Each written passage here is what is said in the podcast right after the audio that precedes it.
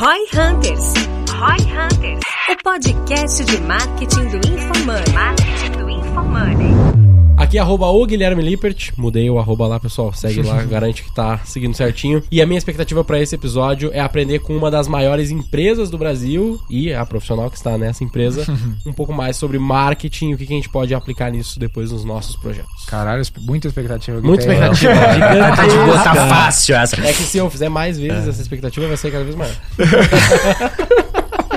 Aqui é arroba João Vitor e a minha expectativa para esse episódio é entender o que, que a Claro tem feito para ganhar o jogo de rouba-monte das telecoms. Aqui é arroba Denner Lippert. A minha expectativa pra esse podcast é que vocês fiquem tão impressionados com a nossa convidada quanto eu fiquei quando conheci ela e trouxe ela pro nosso conselho pra dar dica pra nós. Agora vai dar dica pra vocês aqui. Muito bom, e a minha expectativa aqui é falar menos sobre fórmula mágica, menos sobre certeza e muito mais de que se você se adaptar, se você olhar para o jogo e olhar para aquilo que os dados te sinalizam, você sempre vai melhorar e fazer a tua estratégia melhor do que ela seria se você tivesse a certeza no início. Boa. E todos os segredos da Claro serão revelados aqui agora. Neste episódio, teremos a participação da Andréia Junqueira, diretora de marketing da Claro, para falar sobre estratégias de marketing e growth da Teucos. Saiba como foi possível Andréia inicializar no marketing, ocupando diretamente um cargo de autodiretora de marketing em uma grande empresa. Conheça também algumas dicas fundamentais para que seu negócio cresça ainda mais, tomando as decisões corretas. Ficou curioso? Então escute agora no Roy Hunters.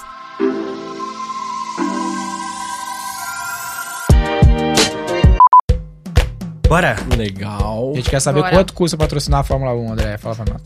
Caro, caro pra Se não cacete. é segredo. Quanto que a gente gasta de marketing na Claro, então? Qual que é o budget? Quanto custa por dia? Quanto que é o CAC? Qual que é o CAC da Claro? Não, Tierney. Qual que é o budget? Sejam muito bem-vindos, então, com esse começo belíssimo aqui nesse episódio. Sejam muito bem-vindos a mais um podcast aqui, mais um Roy Hunters. E hoje a gente tem uma convidada muito especial. Muito obrigado pela presença aqui, Andréia. Eu que agradeço o convite, muito prazer aos Roy Hunters, aí. Junqueira. Todos nós Roy Hunters aqui, né? você também é uma Roy Hunter no fim das contas, né? A gente traz pessoas que estão buscando trazer mais resultado pro seu negócio ou pro negócio em que trabalha, no teu caso, né? Então, Já era pra ter vindo faz tempo, né, pô? É, Só já rolou é- a já é casa, agenda né? aí, Acho que já difícil. tem uma promessa aí de É. um ano, dois anos, É, enfim. Não é fácil, a gente trabalha pra trazer a mulher aqui. é difícil mesmo. Exigiu mas- muitos. mas Muito caro. Esse cachê cara. queimou todo o nosso budget do quarter aí, mas tudo bem. O resto, do, o resto do quarto é só nós É três só nós- falando. É só nós e o Ricardo, se tudo der certo. Ricardo também é difícil. É, cara, tá É, difícil. Ricardo, tá difícil também. Mas a André foi mais difícil. Pra todo dia o importante é a negociação, né? É, justo, justo. Achei Mas- que o Ricardo estaria aqui hoje. É que só vai quatro, né? Fugiu. Então É, daí não um cai daí sempre quando tem convidados. Aí É. o Ricardo foi sacrificado nesse episódio. Exato. É isso, meus caros. Maravilha, mas antes da gente entrar aqui na pauta especificamente, a gente tem que falar do pessoal que está aí com a gente há muitíssimo tempo, que tá na tela agora, que é, pra quem tá vendo, né, lá no YouTube, o pessoal da Minimal. Estamos todos aqui, exceto a André, né, mas estamos todos fardados Mas de em breve daria, porque vamos lançar a Moon Basics, que é a mínimo para Moon mulheres. Basics. Olha aí, vai ter. Hum, muito interessante, hein? Vai. Quando Já lançar tô daí- interessada. Porque qual que é a Tem ideia, né? demanda. Conta pra mim, André. Na prática, tipo assim, a tua vida, tu também tem essa visão, assim, tipo, de buscar um pouco mais do básico, de algo que, pô, não tem que ficar pensando tanto assim, ou que nem pra, pelo menos pra nós aqui, é meio que isso, sabe? Quanto mais básico for a roupa, mais fácil é tomar decisão. Isso pra vocês também acontece? Pra mulheres também acontece isso? Para a mulher Andréia, sim. eu não posso falar para todas as mulheres, mas eu, em, especial, tenho duas características, que é... Eu gosto de roupas mais sóbrias, é mais difícil usar o colorido, por exemplo. Entendi. Tamo alinhado. E eu uso sapato de salto todos os dias de um único modelo. Eu vario, obviamente, os pares, mas o modelo é igual, porque é um modelo que encaixa super bem no meu pé. É um sapato alto, elegante. E eu não preciso variar porque os outros me dão bolha. Então, simples assim. Olha, Então, provavelmente, Pô. imagino eu, tu pode dizer melhor, mas a Moon Basics vai ser mais ou menos pra essa linha, né? Pra essa pegada. Exato, dessa linha. Maravilha. É, é a minimal pensada pra mulheres, que aí pensa o corte Incrível. diferente, as peças vão ser um pouco diferentes, mas é a mesma ideia. Então vai lá, conhece a Minimal se você não conhece ainda. Tem um cupom pros homens aí, porque a Moon Basics está pra lançar. ROI20, R-O-I 20, 20% de desconto na sua primeira compra. E vamos falar de growth, vamos falar de ROI Hunters. Nice.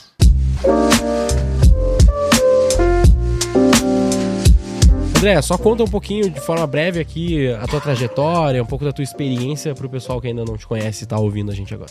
Muito bom. Então, acho que só para o pessoal me conhecer um pouquinho melhor, Andréia Junqueira, eu sou de São José do Rio Pardo, uma cidade pequenininha, 50 mil habitantes no interior de São Paulo. Vim com 17 anos para cá, vim para fazer poli-USP, fiz engenharia, muito hard work desde o início. Então, Engenheira aos 21, engenheira elétrica, Olha aí, se bem precisar trocar essa lembrado. lâmpada aqui, ó, já sabemos de quem pediu. Não é elétrico, é engenheiro eletricista. Olha aí. É eu fiz verdade. engenharia também, era uma droga. Quando falava É que era engenheiro elétrico, o é professor perguntava, você pluga na tomada, filho da mãe? Então, não é isso?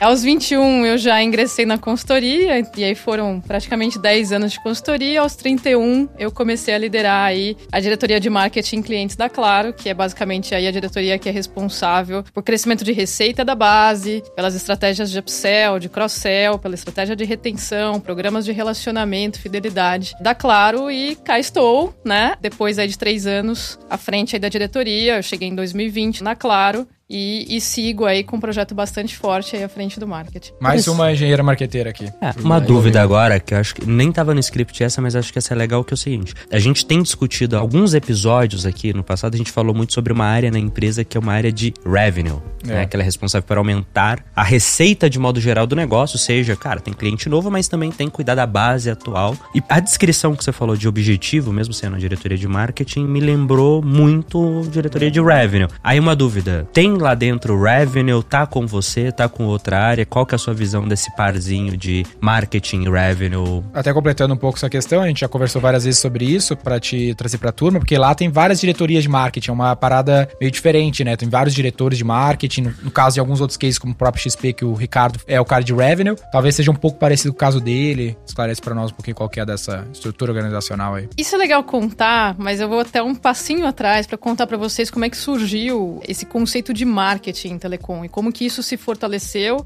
Legal. E eu acho que hoje as áreas se organizam num reflexo disso, tá? Na maioria das indústrias, quando a gente fala de marketing ou de uma diretoria de marketing, está falando mais do publicitário, do CMO publicitário. Em telco, e é assim, eu diria, nas últimas duas décadas, é muito forte isso dentro de uma estrutura de marketing. Isso é marketing, então a dissociação entre receita, EBITDA e marketing praticamente não existe, de tão vital que isso é para o negócio. E aí a diretoria de marketing, na verdade, ela se organiza em todos os pilares que é, direcionam a estratégia para mais receita. Então ela tem debaixo dela, do pilar de marketing como um todo, diretorias de produtos que olham, então pensam o produto e pensam como posicionar no mercado, fazem o go-to-market, fazem a precificação para ir a mercado. Aí ela também tem áreas que pensam o produto para dentro, né? O cliente. Então, como você fazer o próximo passo do ciclo de vida do cliente. E aí, isso é muito ligado à receita da base, a parte de receita proveniente de CRM. Essa é a minha área. Tá então, bom, da porta para dentro, o cliente que já está conosco, como crescer a carteira, como ser mais relevante para ele. E aí, como adaptar produto, como adaptar a proposta de valor, tudo que fizer parte dessa estratégia, inclusive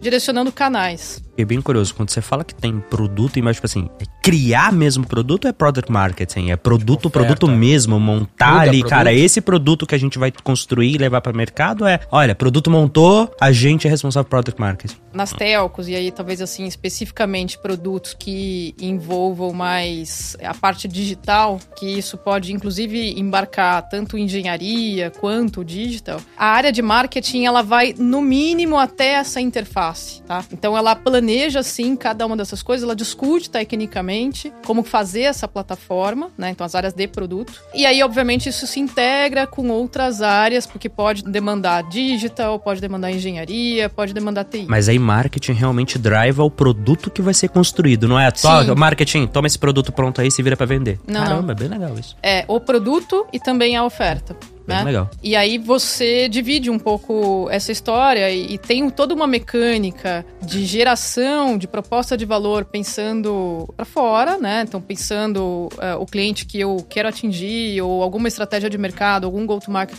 específico. Mas é muito grande, muito forte, até porque as telcos têm bases muito grandes hoje em dia, né? Elas são, especialmente aí as maiores, na móvel, elas são muito concentradas. É muito grande a dinâmica de trazer também a proposta de valor adaptada adaptável o tempo todo para você pensar o próximo passo do seu cliente, aumentar a relevância na carteira do cliente, conseguir construir mais receita a partir da base que já se tem, né? E cada vez mais a discussão é essa, inclusive, né? É super Mas voltando na tua pergunta original, né, que era como é que se organiza o marketing. Então, assim, as telcos, elas têm, de fato, tradicionalmente o marketing grande, mais forte. É um marketing construído com área de produto, com área de clientes, growth, receita, com marca e comunicação, que é o tradicional que a gente encontra nas outras indústrias. Tem também, e aí cada telco varia, né, muitas vezes área de inovação dentro do marketing, inovação, é, Uhum. serviços digitais, etc. E acho que eu não tô esquecendo de mais nada. Então, é Legal. basicamente, é basicamente Por exemplo, isso. acquisition, assim, a parte de CAC mesmo, de trazer novos clientes. Tá com quem nessa estrutura aí? Isso tem uma dobradinha entre a diretoria de produtos, proposta de valor, que Tá. né, então olha o go-to-market e Tá bom. posiciona esses produtos, mas tem uma dobradinha muito forte com a área de mídia, né, comunicação, que faz essa ponte então para calibrar a mídia, para Tá bom. ajustar todo o investimento e com as áreas de canais, obviamente, né? E aí nas telcos são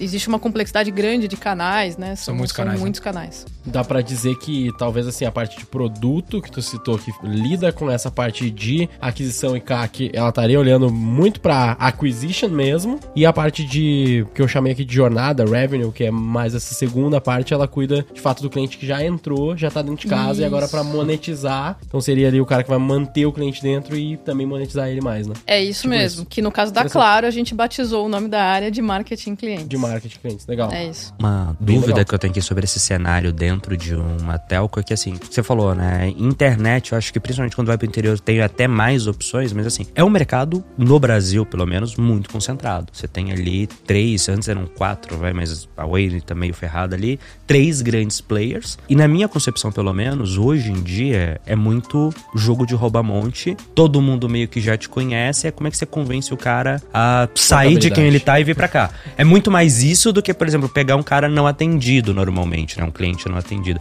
Duas perguntas em cima disso. Primeiro, concepção tá certo ou não? É, tem mais briga do que. Tipo, tem mais gente não atendida de fato do que eu tô imaginando aqui. E dois, qual que é a sua visão de diferença de posicionamento do marketing ou, disso, ou de aquisição de um cenário como esse, onde, cara, é rouba-monte versus um cenário onde tem muito cliente que não tem ninguém atendendo de fato ali, você tá pegando gente nova. Como é que você vê a diferença de atuação E nisso? tem, tem um agente aí que eu acho que o João, que não tá muito ligado no setor, talvez não tá atento, que é esses caras locais, né? Porque tem uma galera de provedor de internet local, por É, exemplo. então, internet eu tenho conhecimento disso. Em mobile, como ela falou, ali aí já não tem tanto. Não sei se esses caras É, entram não, não. o, o Denner acho que até adiantou um pouco do que eu ia contar. A gente ainda tem que olhar para que tipo de serviço que se está comparando, né? Porque, de fato, é muito diferente ainda a estrutura e a consolidação de mercado em cada um deles, né? Então, no caso da banda larga, da internet banda larga, é um mercado em consolidação. Na verdade, a gente tem mais de 5 mil provedores, tem Tem é, ISP em pra caramba. média, pelo mais de um por cidade.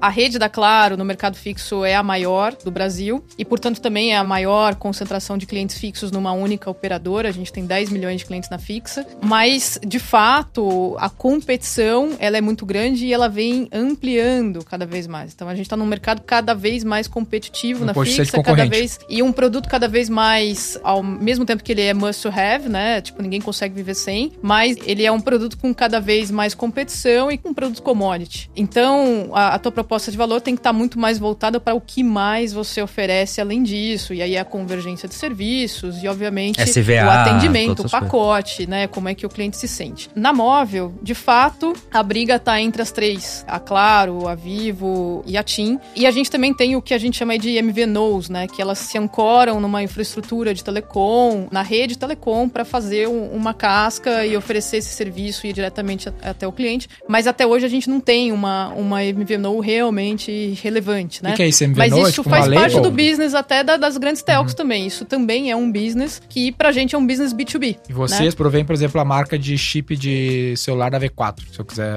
A fazer uma V4 quer lançar o É, dela, você usa a rede não da é do chip, mas é a rede, né? Ah. Não é a marca do chip. As antenas, pra É. ficar mais fácil de entender. Mas, é, mas é a rede, a infraestrutura, etc, né? Ah, pra- o É, que, que eu faço com é, isso? é, eu transformo isso num chip, que no que fim das contas, faria não isso? é? Eu Você, V4. como modelagem de negócio, fazer um business de serviço serviço de telco, onde você vai formatar planos, ofertas, etc. Você também vai cuidar do atendimento do cliente, provavelmente da interface, do canal digital com o cliente. Mas, no fim do dia, você também vai ter que lutar em um, num mercado difícil, que é o ponto do João, né? Como é que faz essa aquisição, né? Como é que eu faço? Você vai ter que tirar esse cliente ou da Claro, ou da Vivo, ou da TIM. E aí você vai ter que ser muito bom também nessa. Você nessa, tá basicamente apostando que você vai pagar pelo uso da rede da Claro e todos os outros custos de aquisição e prestação de serviço você vai fazer mais barato que ela ou conseguir cobrar mais caro com alguma proposta e ganhar o dela. Qualquer um pode contratar isso e criar esse sistema? Tipo.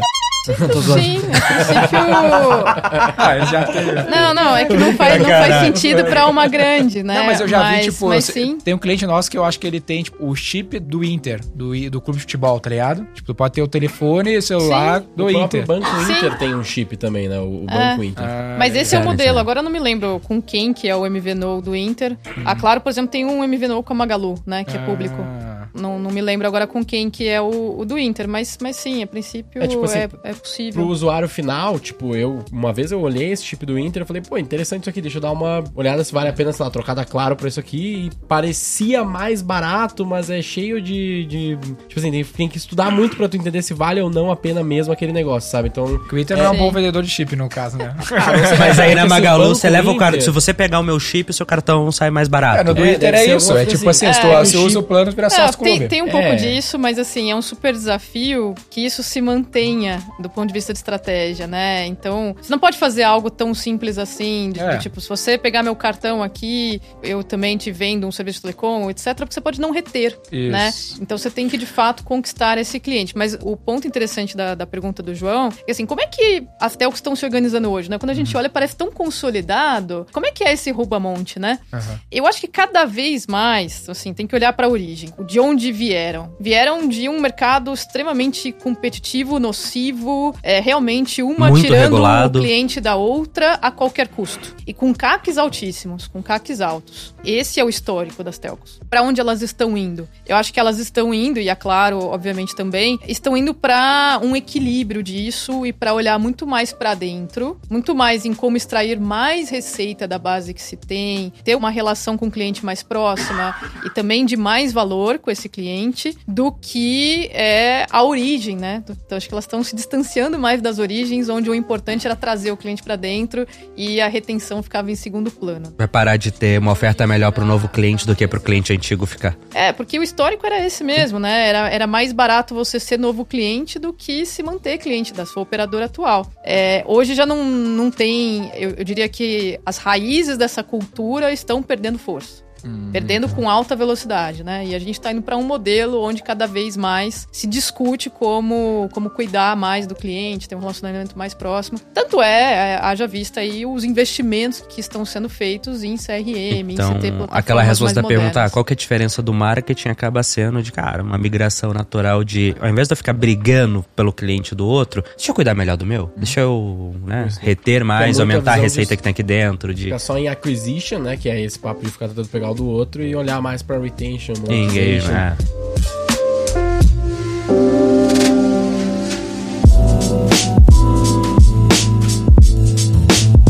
Tem exemplos, assim, do, sei lá, de algum case que tu possa contar pra gente de retenção, de manter o cara, ou de diminuir churn, ou de Ou aumentar de a análise que vocês fazem pra priorizar. É, mas tu já citou CRM, que eu imaginei que surgiria com certeza na conversa, mas tem como detalhar um pouco mais assim? No, Porque a tua que missão é quando tu chegou na Claro era essa, né? Era um trabalho de retenção, tirar mais da mesma base. O que não é Exatamente. somente manter o cliente, né? Mas é, é, bem mais fazer, do que isso. fazer é. mais revenue mesmo, né? É bem mais do que isso. É, tem muita coisa pra gente contar, mas eu acho que talvez assim um resumo da história até aqui, é, a gente na pandemia passou, todas as telcos passaram, todas as empresas passaram por mudança de comportamento, ambiente de pouquíssimas certezas, exigindo muita adaptabilidade, né? E não foi diferente com as telcos. A Claro, do lado dos serviços fixos, ela teve que mudar o patamar de entrega, de velocidade, de confiabilidade da internet, né? as pessoas dependendo cada vez mais disso. E um ambiente competitivo que, independente da pandemia, um ambiente competitivo que vem cada vez mais se acirrando. Então, a Claro ela não tinha, nos últimos anos, é, ainda uma discussão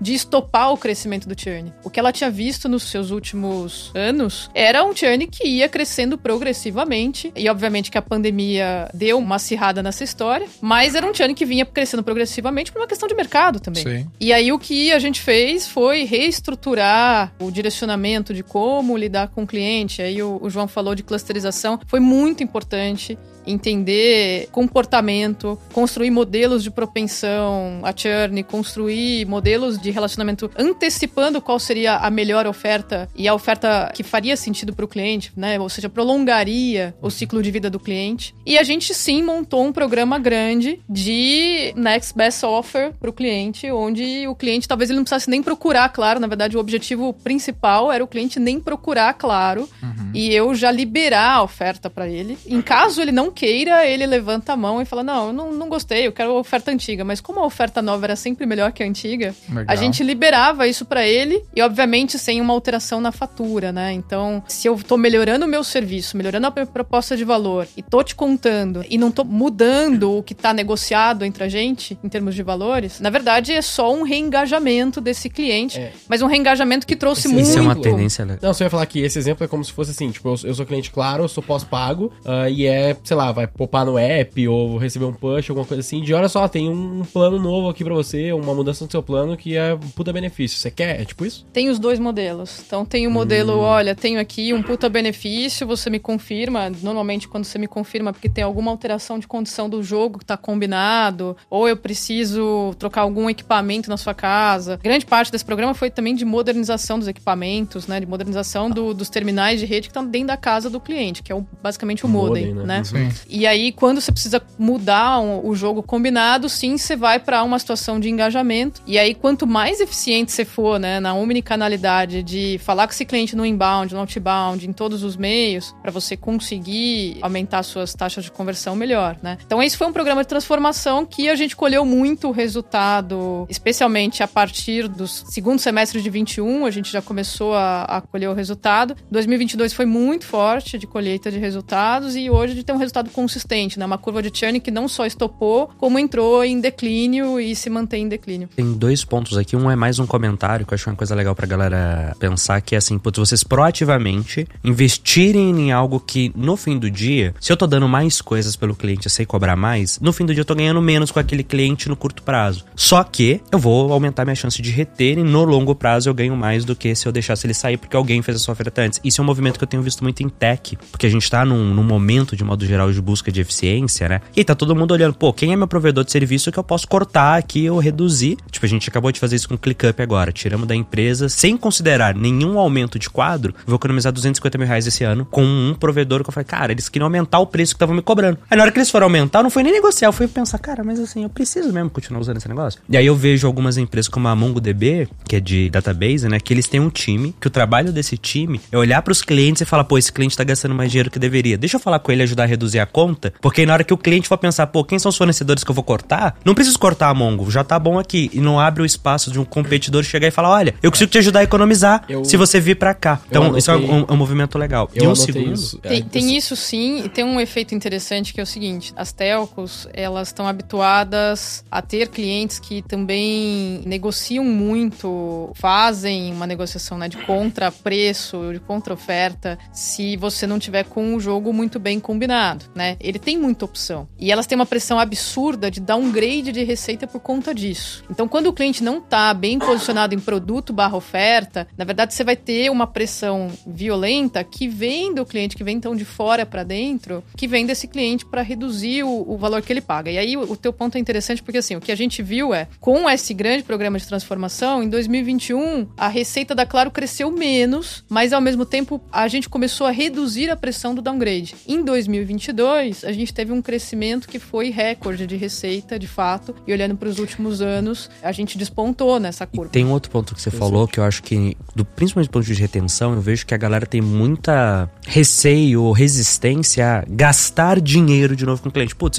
já é meu cliente, eu não vou fazer um anúncio, eu não vou fazer um outbound. Cara, eu só vou fazer e-mail e coisas que custo marginal tende a zero. E você falou, pelo que eu entendi, cara, não, gente, omnicanalidade total, olhando qual que é a melhor forma se eu for gastar um pouco mais de dinheiro de marketing marketing para me comunicar com ele, eu vou fazer porque é a melhor estratégia. Como é que vocês tomam esse tipo de decisão? O importante é que não é um entretenimento do outro, né? Não parou Exato. de adquirir novos clientes por É, causa disso. não, né? meu ponto é muito mais assim. Um exemplo real. Tem gente que Eu vejo falar, gente que não faz, por exemplo, anúncio pra quem já é cliente. Sim. No anúncio de life cycle, né? E aqui eu entendo que, pelo. Você não falou exatamente, mas eu entendo que, pô, se tá na estratégia, vamos fazer. Ah, não vou gastar tempo de vendedor pra quem já é cliente. Deixa eu mandar um e-mail aqui. Pô, vamos mandar o vendedor, porque É, faz tem, sentido. tem dois aspectos interessantes nessa discussão. Acho que um é o seguinte: obviamente que você falar de dinheiro de mídia, do tradicional mesmo do growth para aquisição, tá? Quando você compara isso entre investir esse dinheiro no novo ou investir na base, obviamente que na base é muito melhor você ter uma estratégia de CRM. Você investir no CRM e isso ser eficiente, porque isso é mais barato que o Google. É mais barato do que você fazer o ads no Google, que você fazer o social na meta e etc. A gente tenta equilibrar e extrair o máximo mesmo do CRM, tá? E aí são várias ah, alavancas e muitos canais que você tem que integrar para conseguir essa conversão. Inclusive até o modelo old school, a gente se utilizou muito de falar com o cliente numa carta bonitinha que vai para sua casa e Legal. chega Legal. na sua casa Mala direta. é, e assim, até muito curioso, porque é uma Às é discussão que, por que o exemplo, Facebook. a Amazon tá fazendo agora, né? Que a Amazon ela tá lançando é, um novo segmento de Whole Foods,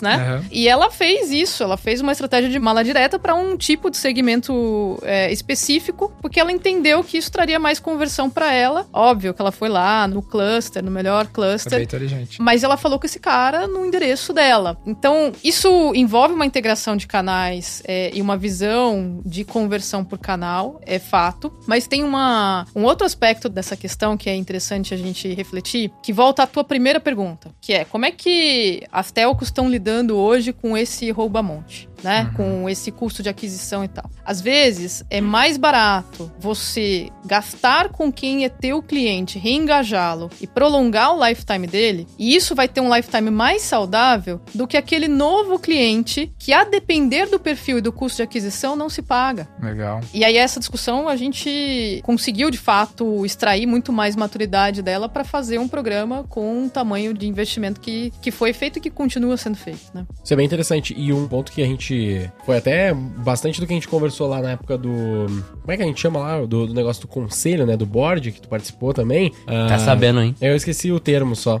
Ah, Prestou atenção. Tá, prestando atenção na conversa, cara. Um ponto que tu trouxe bastante pra gente foi todo esse, né? De trabalhar o cliente, de não ficar focando tanto só na quantidade de clientes. Tudo isso a gente, na época, questionou, ficou assim, pô, será que é isso? Será que eu não tenho que manter aqui? Porque o que eu sei fazer é adquirir. Mas ao longo do tempo a gente foi maturando mais essa ideia, a gente mantém uma grande aquisição, mas com um olhar muito maior, muito mais forte, muito mais intenso nesse aspecto de manter o cliente e monetizar principalmente ele melhor. E eu queria que tu falasse um pouco dessa questão da clusterização, de como fazer isso, como talvez práticas pra montar isso, porque foi um grande insight que a gente teve naquela época, que era tipo assim, às vezes eu tô olhando pra churn, pra perda de clientes, pra galera que tá nos ouvindo talvez não tenha sacado essa parte, né? Então, churn seria a minha taxa de clientes que estão saindo, né? Ah, eu tô olhando muito pra isso e eu tento e eu fico olhando tanto pro cara que tá saindo que eu começo a tentar mudar as coisas no meu negócio e às vezes isso até piora o meu produto, a minha solução, a minha entrega pro cliente que tá feliz, né? E a gente começou a entender que o nosso erro não é que a gente não deve olhar pro cliente que tá, que tá caindo, a gente tem que olhar pra ele,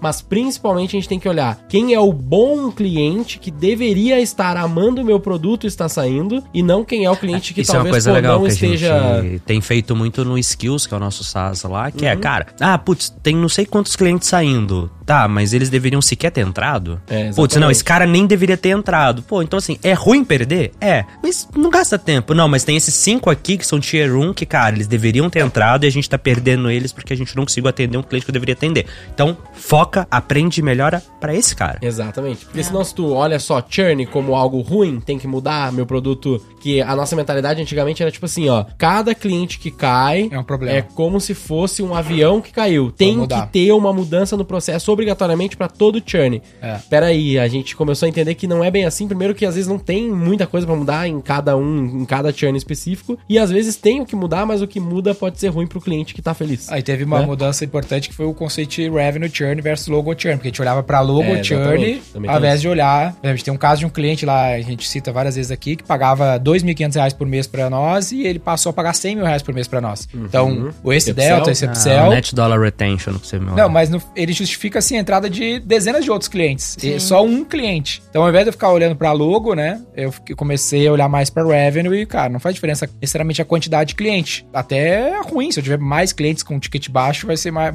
E foi um ponto que tu trouxe muito com a gente lá, né? É, é e, e aí você também tem que conhecer muito bem o teu portfólio de serviços e a elasticidade disso, né? Pra você não se enganar. Mas num business como a Bom V4, onde você tá com um portfólio e muito também é, alavancado ali no, enquanto o cliente tem apetite pra investir no growth dele, né? É, de fato, esse teu limite, ele existe, obviamente, né? Mas ele tem muito mais elasticidade. Legal. E, e aí eu acho que uma discussão interessante é que toda vez que você clusteriza a tua base de clientes e pensa em estratégias, essa discussão tem que ser acompanhada de potencial da carteira, para você conseguir ter uma reflexão exata do que, que você tem que preparar, qual que é o próximo passo de cada um daqueles É, clusters. é um potencial olhando share of wallet, como é que é isso? É um potencial olhando o share of wallet e às vezes é um potencial olhando para o comportamento do cliente também. Vamos falar de telecom aqui para depois a gente fazer talvez o paralelo com a V4. Eu posso olhar um determinado cliente e saber que eu, eu tenho uma receita de 50 reais e um ticket de telecom dele de 200.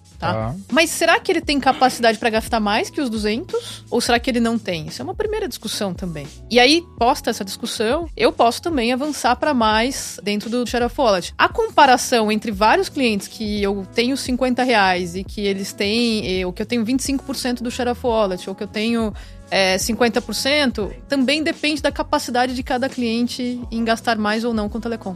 Interromper aqui só pra você entender. Tipo assim, ó, o share of wallet, por exemplo, olha, hoje é entre celular, internet e TV, sei lá, qualquer combinação aqui, ele gasta 200. O share of wallet é quantos desses 200 eu pego? O potencial é, tá, mas esse é um cara que poderia, em vez de olhar uma internet de 200 mega, uma internet de 500 e o total que ele gasta não é só 200. Ele poderia levar o 200 pra 250. Exatamente. Então são essas duas análises distintas. É, cara, o teto que ele pode vir a ter, que pode ser maior do que o atual, e o outro é, Quanto desse tenho, quanto que ele já gasta, quanto que tá comigo. Exatamente. E como é que Pô, tu é legal, hein? é tipo assim, às vezes eu posso ensinar meu cliente a gastar mais dinheiro com Isso. aquilo, né? Nem É, no necessariamente caso da pra mim. V4 Não, vai ser e, 100% e- isso. e E o curioso é da- que às vezes gastar mais não necessariamente implica no cliente infeliz, o cliente achar que tá Não, pagando caro. Às vezes gastar Não, mais a gente significa o um cliente case- melhor atendido também. A gente tem um case muito legal que isso acontece depois de todas as conversas, as mudanças, acontece muito isso, que é o cliente vem reclamar pra gente, a gente entende o processo do cara, que seria um cliente que geralmente ele Ah, esse é um cairia. exemplo bom. Puta, é muito bom.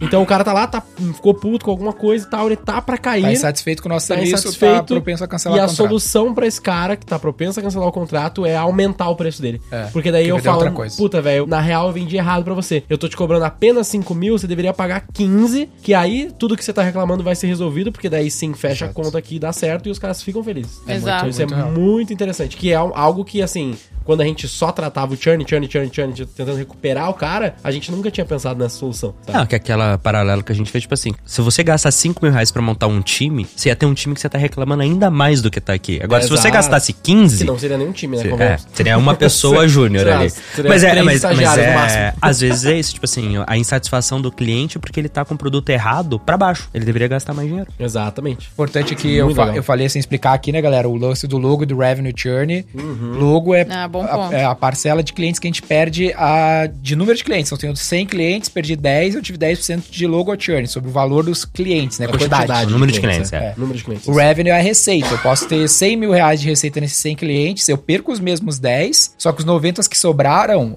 uma parcela deles, 10 deles, vão passar a pagar, sei lá, 3 mil reais agora a mais cada um deles. Então eu vou terminar com um churn negativo, eu ter Peraí, peraí, mais peraí, dinheiro peraí. do que eu tinha Peraí, antes. peraí, tu foi, foi too much. Ó, logo churn é a quantidade. Revenue churn é sobre o valor de receita. Então, na mesma lógica, se eu tenho 100 clientes que me pagam 100 mil reais Isso. e eu perdi 10 que me pagavam cada um 100 reais, o meu churn vai ser muito menor do que os 10%, porque agora é só sobre receita. Essa é a diferença Sim, eu só- entre logo e Isso. revenue. E aí existe mais uma a coisa expansão que que é é. a expansão dos mesmos clientes. Se eu tenho 100 mil, eu perdi mil reais de revenue churn. Mas eu tive outros, sei lá, outros dois clientes que me trouxeram em upsell, cresceram dentro da minha base, mais 10 mil, eu vou ter um churn negativo no eu final. termino no total com, com, sei lá, 107, 108 mil reais de receita, Exatamente. com uma quantidade menor de clientes que eu tinha antes. Mesmo eu geralmente tendo tenho. na prática o meu logo churn vai ser 10%, o meu revenue churn vai ser menos 7%, porque eu cresci 7% em revenue churn. Então é um conceito bem chatinho assim. Mas né? é simples. É, e complicado. depois de- é, é simples, e com- é chatinho.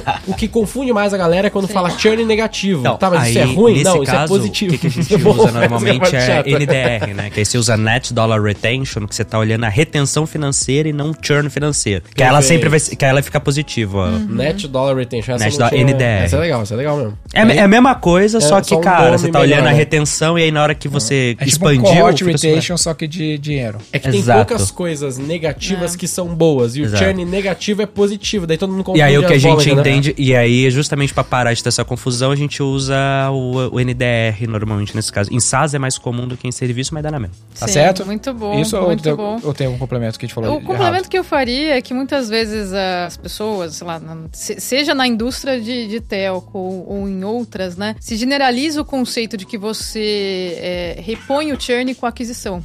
Boa. Só que na prática, quando você traz o cliente novo, tem uma série de coisas associadas que eu acho que ainda está em discussão em amadurecimento e transformação, né? Que é qual que é o perfil daquele cliente que está entrando, qual que é o potencial, quanto você gastou para adquirir, versus aquela receita que você trouxe na entrada versus a receita que você acabou de perder no cliente que saiu, né?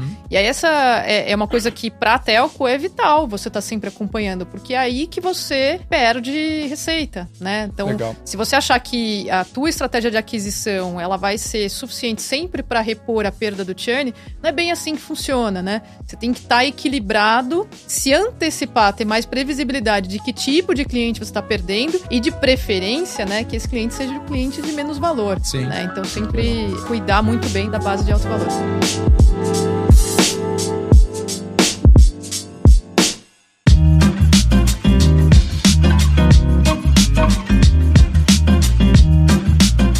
Outra coisa que telco é muito boa, eu acho que quem tá ouvindo aqui sempre tem espaço pra melhorar nisso, é em, em mix, né? Em ter pacotes, em ter ofertas, tem coisas que aumentam, tipo, não tentar só cobrar mais caro pelo mesmo produto, e sim, cara, como é que eu agrego valor aqui na minha oferta? Que- que, que você pode compartilhar disso aí pra gente? Fiz aqui um desastre pra quem não tá vendo, tá só ouvindo, né? Derrubei minha água aqui, a Bruna Pela vai me primeira xingar. vez em três anos, João. Três anos, primeira vez. É a primeira vez que a gente derruba algo aqui, né, cara? Tão instável, cara. Tá, Tem tá, alguma tá. coisa Tamo em crise.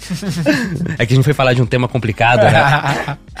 Não, eu acho que é uma excelente pergunta. Eu acho que a visão clara da companhia, e provavelmente não é só da Claro, das outras telcos também, é que elas precisam avançar exatamente para uma proposta de valor mais integrada. E tem discussões que vão até no limite fugir do core business, mas que a gente sabe que aos poucos dá para fazer uma jornada de transformação e você agregar mais valor para esse cliente. Então, uma discussão que você pode fazer é: estou mudando de endereço. Nesse momento que estou saindo de um apartamento, estou indo para um outro. Quando você muda de endereço, tem uma série de serviços que você precisa ligar na sua casa. Você precisa ligar a energia, você precisa colocar a internet, você vai eventualmente contratar outros serviços. Uma coisa que a Telco faz muito bem, especialmente a especialização nos serviços fixos, é esse negócio que se chama jornada de mudança de endereço. Caramba. Você pode ligar para Claro, vai estar lá na opção dentro do atendimento eletrônico mesmo. Você pode ir pelo aplicativo da Claro e lá na opção de que você está mudando de endereço. E a Claro vai falar: "Ah, legal, que dia que é que você muda? Deixa eu planejar esse negócio e tal. Você não vai nem sentir, né? Sua internet vai sair de um lugar e vai estar no outro.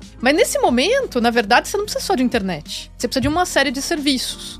Oficina, no apartamento novo, É, mudança de imóvel, tudo. li- Poderia, por que não, né? Tem uma série de aplicativos agora que está exatamente trabalhando essa questão dos serviços domésticos, né? Ah, você quer contratar aqui alguém que passa sua roupa, alguém que lava sua roupa, alguém que faz a faxina na sua casa e tal. Mas enfim, tem na verdade uma, uma série de serviços que podem ser agregados. Assim como existe a história do conteúdo, né? Que essa é mais conhecida, é uma transformação que já está acontecendo. É o que mais eu posso agregar na minha conta de telecom. Eu Acho que primeiro a gente viveu uma separação dos conteúdos, então a, agregação não era boa, né? É, na verdade, existia aí uma discussão sobre como TV a cabo agrega os conteúdos e o cliente não escolhe o que ele assiste, e tudo isso junto com a revolução do streaming. E hoje a gente também tá voltando a ter uma discussão de como reagregar streamings, porque tem horas que a gente se perde, né? Você Sim. quer assistir o jogo de futebol XPTO em qual streaming que ele vai passar, né? Quem é que tem o direito desse jogo em específico? Então, acho que agora tá acontecendo também uma discussão de reagregação desse conteúdo e como também trazer agora a flexibilidade para o cliente. Senão, Legal. daqui a pouco o cliente vai ter tantas é, continhas de para pagar que ele até esquece de como gerenciar isso, Sei bem. né? Não tem ninguém fazendo um gerenciamento integrado disso. Então acho que a discussão está indo para esse caminho e existe sim a consciência de que nos próximos 5, 10 anos, cada vez mais a possibilidade de agregar esses serviços é maior. Tá, ó, o que eu entendi aqui então, a gente precisa ampliar a mix de produto para aumentar essa questão da receita no mesmo cliente, né? Tipo, esse papo todo aí que a gente tá falando. Que é esse a- a aspecto da elasticidade, né? Que pra Isso. mim foi, foi top esse insight. O que, que tu entendeu desse lance de elasticidade? Eu entendi assim, ó, tipo, que na prática faz sentido tudo que a gente falou de monetizar o cliente, olhar pra dentro da base, Tá. mas a gente tem que cuidar pra entender qual que é a elasticidade do nosso portfólio de produtos pra gente não se iludir achando que a gente vai, pô, bombar nesses clientes monetizando, mas eu nem tenho o que oferecer pros caras, Isso. ou o cara não consegue nem É, o comprar teto o que dele eu é tenho baixo. pra oferecer, né? Exato. bom. Achei muito top. Eu tenho duas dúvidas aqui, uma bem complexa e outra mais simples, que é, beleza, eu tenho que ampliar, a gente tá numa fase lá na V4 de ampliar mix de produto, a gente fala sempre do caso da XP aqui, tá sempre com a gente, que é o, o lance do cartão de crédito, quanto fez diferença eles terem adicionado cartão de crédito até nos touch points do cliente com eles, que era muito menos do que tem hoje. Mas a minha dúvida, no caso da XP, é muito óbvio, alguns exemplos que tu deu é muito óbvio, como esses produtos são próximos do core da empresa, mas o quando que tu acha que começa a ficar, o que é um desfoque, sabe? Porque, pô, dá um exemplo assim, ah, vocês têm cliente pra caralho, dá pra vir mil coisas na cabeça de como tu ganhar dinheiro com esses clientes. A gente tem um exemplo, não sei se tem lá na Claro, mas o Amadeu que trabalha com a gente, ele trabalhou no Vivo Ads, né? Que era a plataforma de mídia da Vivo pra anunciar na base de clientes da Vivo. Claro que Claro também tem. Claro Já tem, tem Claro Ads, assim. né? Eu Tem. acho que já falei até com Tem Claro. O quão isso é core, o quanto isso não é core, né? Vocês devem entender que é core. E, sei lá, pô, vamos vender camiseta da Minimal lá Ou, ou na base, mesmo não sabe? sendo core, o quanto que faz sentido diversificar o core também. É, então. Como é que toma essa decisão? Eu sempre tô. Eu, eu fiquei, demorei muito pra investir em produto lá na V4. A gente tem 10 anos, os últimos dois, que comecei a olhar pra pensar produto diferente. Porque eu tinha muito medo de ficar. sair do core, sabe? Perder o foco, o produto não tá bom o suficiente e tudo mais. A gente teve várias vezes essa discussão. Como é que tu vê esse aspecto aí? Essa é uma discussão muito legal. A Claro, acho que tá passando por ela também. Eu vou aqui talvez me disciplinar um pouco para não contar muito É. é, de como a gente tá fazendo, porque obviamente é, tem muito aí da estratégia da companhia também. Dá tá? tua opinião de aí. Mas, mas a, a forma como eu vejo isso é que você precisa ter, durante essa transformação, isso é uma transformação, né? Então a gente tá falando aqui de um ciclo de transformação, tá? Tá. Como que eu vejo isso? Eu vejo que uma área precisa estar muito focada no core, e essa área precisa ser cobrada pelo core, você não pode desviar o foco dessa área do core, tá? E você precisa colocar em paralelo, então lateralmente, vamos, vamos chamar assim, uma outra ou outras áreas desenvolvendo essas novas linhas de receita. Essas áreas, obviamente, você vai provar elas com um outro modelo de incentivo e tomar um cuidado para que elas não desenvolvam isso de uma forma não correlata ao core. Porque aí você corre um risco que é o seguinte: ah, o cara fala, ah, então eu tenho vida própria, ah, então peraí, deixa eu seguir aqui meu caminho, não preciso falar com ninguém da outra área, da outra BU, vamos chamar assim, da BU Core. Tá bom. Né? É, isso é um risco que você tem que evitar. Você tem que fazer essa galera ter um modelo de incentivo apartado, mas também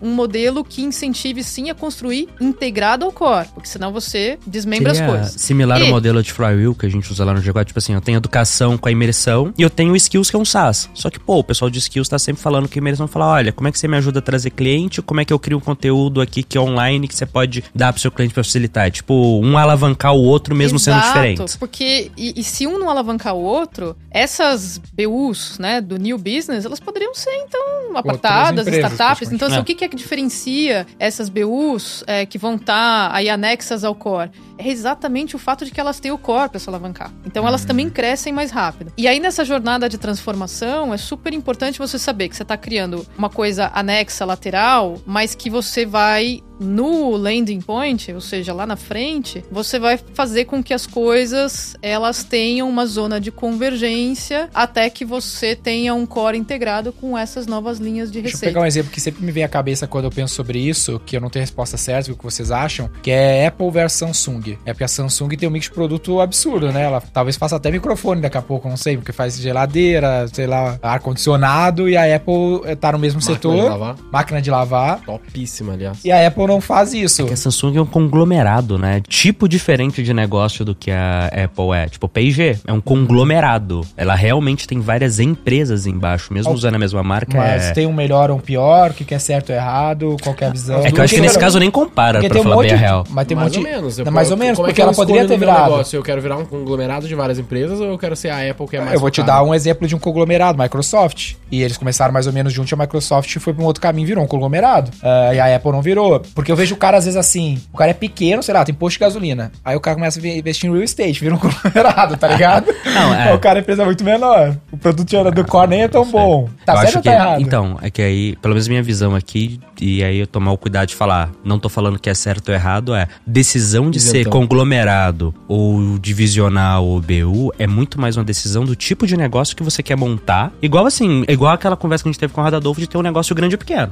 É primariamente o que, que você quer. E aí depois a gente entende. Tipo, no G4 a gente começou como um negócio 100%. Era um business só de fato, não tinha nem BUs diferentes. Chegou uma hora que a gente falou, cara, a gente quer um business maior. Pra ter esse business maior, eu vou precisar ir pro modelo de business units. Pode ser que no futuro eu vá para um modelo divisional. Eu tenho divisões de negócio que são outras empresas. E aí, na hora que eu faço isso, eu posso ter uma escolha de ainda vou deixar elas integradas pra uma ajudar a outra. ou Eu tô tão grande que tá na hora de eu ir pra umas paradas realmente nada a ver que não conecta com o core, que é o que a Samsung fez. Então, assim, eu posso ter várias divisões de negócio como a Microsoft tem, sem ser conglomerado. A Microsoft não é considerado conglomerado, porque as unidades ainda se alavancam. Porque elas falam, cara, pro nível e pro tamanho que eu quero, porque assim, a mesma coisa que um ajuda o outro, que é legal de conexão, também acaba que uma hora vira um limite. Então chega uma hora que você fala, cara, eu realmente vou ter que separar mais pra deixar cada um crescer ainda mais do que pode. Isso é uma coisa. Outra coisa é virar um conglomerado que não, eu vou fazer um monte de coisas totalmente diferentes que não tem correlação nenhuma, só tem o mesmo dono. Aí Isso pra mim é uma decisão de o tipo de empresa que eu quero, mais do que qualquer outra coisa. Tipo assim, não tem como responder certo ou errado. É o que você quer. Tipo assim, o que é certo ou errado? É crescer a empresa ou deixar ela menor? Você acha que é crescer? Tem gente que acha que é deixar menor. É uma escolha, não tem uma resposta única nesse caso específico. Agora, a decisão de diversificar no sentido, ó, vou ter mais negócios, ou mais produtos, versus vou continuar melhorando o atual, essa eu acho que é uma discussão que talvez dê pra gente chegar no consenso de certo ou errado, de timing. O que, que tu acha, André? É, eu Quando acho é que que, a a Claro discussão de um- você. Um ar-condicionado. Não, mas vamos falar, por exemplo, aqui do que está acontecendo com o mercado financeiro, né? Com o setor financeiro e também com as telcos, né? Essa discussão de você diversificar as linhas de receita, de você ter novas linhas de receita, ela vem exatamente porque quando você olha a curva de crescimento de receita das companhias, a derivada que era uma derivada mais inclinada anos atrás, ela passou a ser muito menos, né? Inclinada. Então, hoje o crescimento de receita pode até ser grande, mas ele é muito mais estável, ele está muito mais perto, né, do platô de uma curva S, né, da, da, da sua saturação, vamos chamar assim, do que do crescimento propriamente dito do core. Então, quando você encontra esse platô, é que É naturalmente existe a discussão de como é que eu vou então avançar para áreas correlatas, mas, mas que eu ainda consigo fazer sem perder meu foco, sem colocar em risco aquilo que eu já tenho. Pra diversificar e trazer novas linhas de receita, trazer, inclusive, E aí é aumentar aquilo, o você mix pode EBITDA escolher ir e pra etc. áreas correlatas, como você falou, ou falar, cara, quer saber, eu não consegui ver a área correlata, mas eu entendo pra caramba de ar-condicionado, vou fazer ar-condicionado. É, o que eu vejo é a ali... provocação que a gente sempre recebe, né? Que é tipo assim, pô, vocês têm quase 5 mil clientes no Brasil, mas o teu total addressable market é infinitamente maior do que isso, então, cara, foda-se todo o resto, foca nisso, vambora. Isso. É sempre essa pra galera que é mais, talvez mais conservadora ou mais tendenciosa pro lado de manter um foco e tal. Tal, é sempre essa provocação que é o que fica na nossa mente. Tipo, Isso. eu vou expandir para os Estados Unidos, que é uma discussão que a gente tá forte agora. Pô, depende, fa- faz sentido ou não. Eu ainda tenho um monte de cliente no Brasil, eu sei fazer no Brasil, por que, que eu vou me fuder nos Estados Unidos? Mas nos Estados Unidos eu ganho em dólar, ah, mas tem custo em dólar. Daí fica essa discussão chata, sabe? Que às vezes a gente fica meio que correndo atrás do rabo, mas no fim das contas, para mim, esse do platô é um baita insight. E é o lance da sinergia também, porque a Samsung não é tão aleatório assim, né? Ela não tá teoricamente fazendo real estate, ela tá fazendo um monte de coisa que tá que tem a ver com tecnologia, tecnologia pra, e tal. daqui a pouco ela vai integrar tudo, como já faz num Ah, mas quer ver? A LG IoT, faz pneu, irmão. lá. A LG faz pneu. Ah, mas a LG não é referência pra ninguém, né, gente?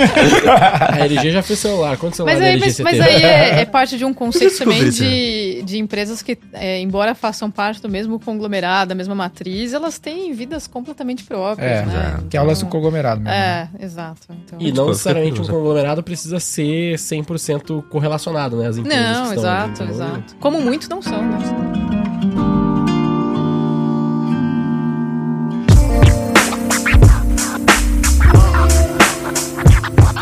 Tinha uma segunda pergunta complexa que é, pô, sacamos ali que eu preciso entender que o cliente tem mais poder de pagar e qual produto eu vou ativar, pra isso soltar uma régua pro cara de comunicação, seja lá qual for, N formas criativas de fazer isso. Mas a minha dúvida é, como que tu consegue fazer isso no CRM com a quantidade de cliente que vocês têm, né? Como é que tu consegue saber quanto o cara pode pagar, qual é a hora de ativar, um pouco da tua stack, assim, pra conseguir fazer isso nessa escala maluca? É um super desafio. A gente chama isso de personalização em escala, não é à toa mesmo. Legal. Né?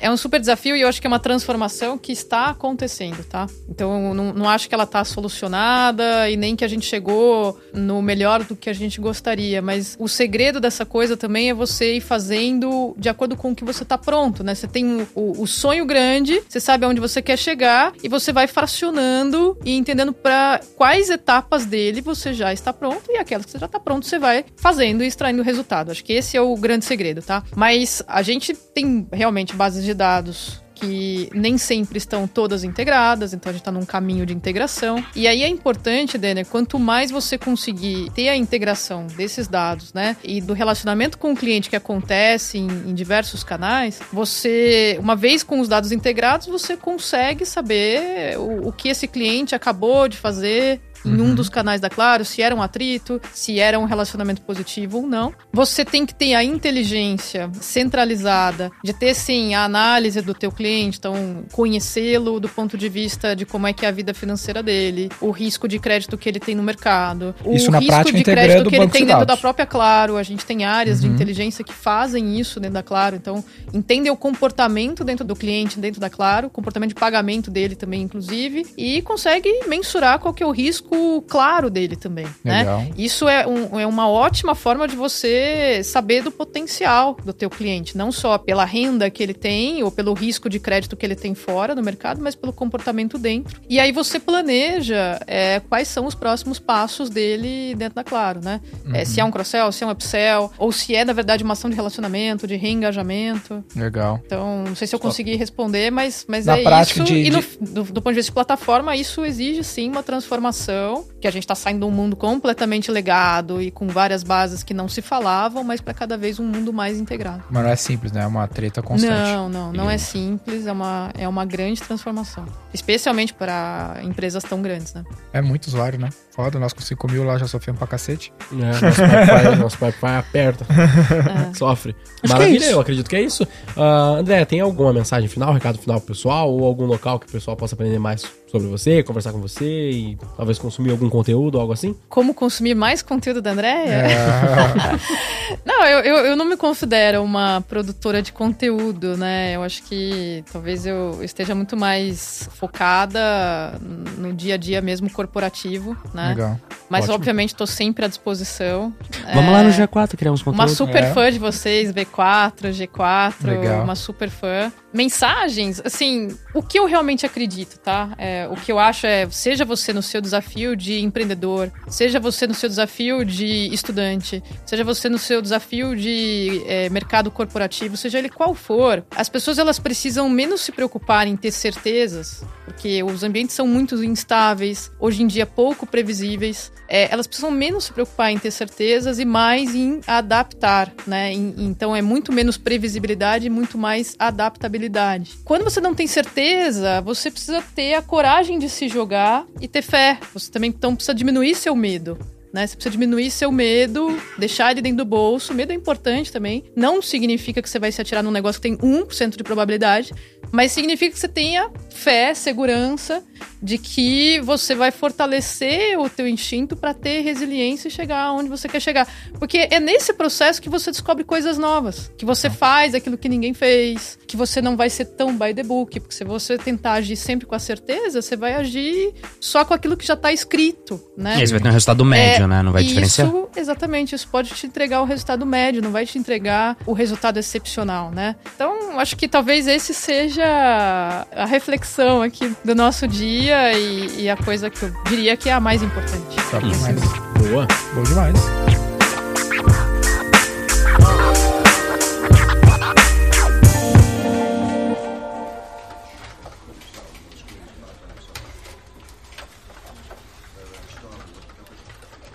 Vamos fazer o título? Vamos.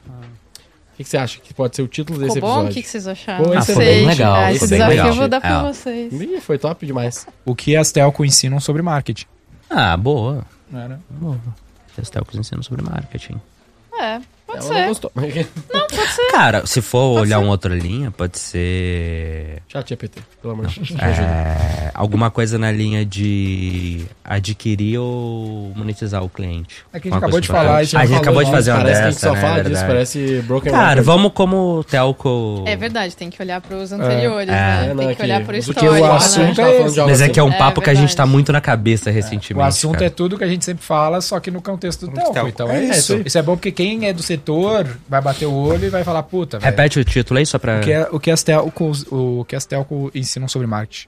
Boa. Boa. Agora dava pra expectativa. colocar, dava pra colocar isso aí no. A, a outra frase no, na imagem, né? Tudo que a gente sempre fala, só que agora no contexto de telco.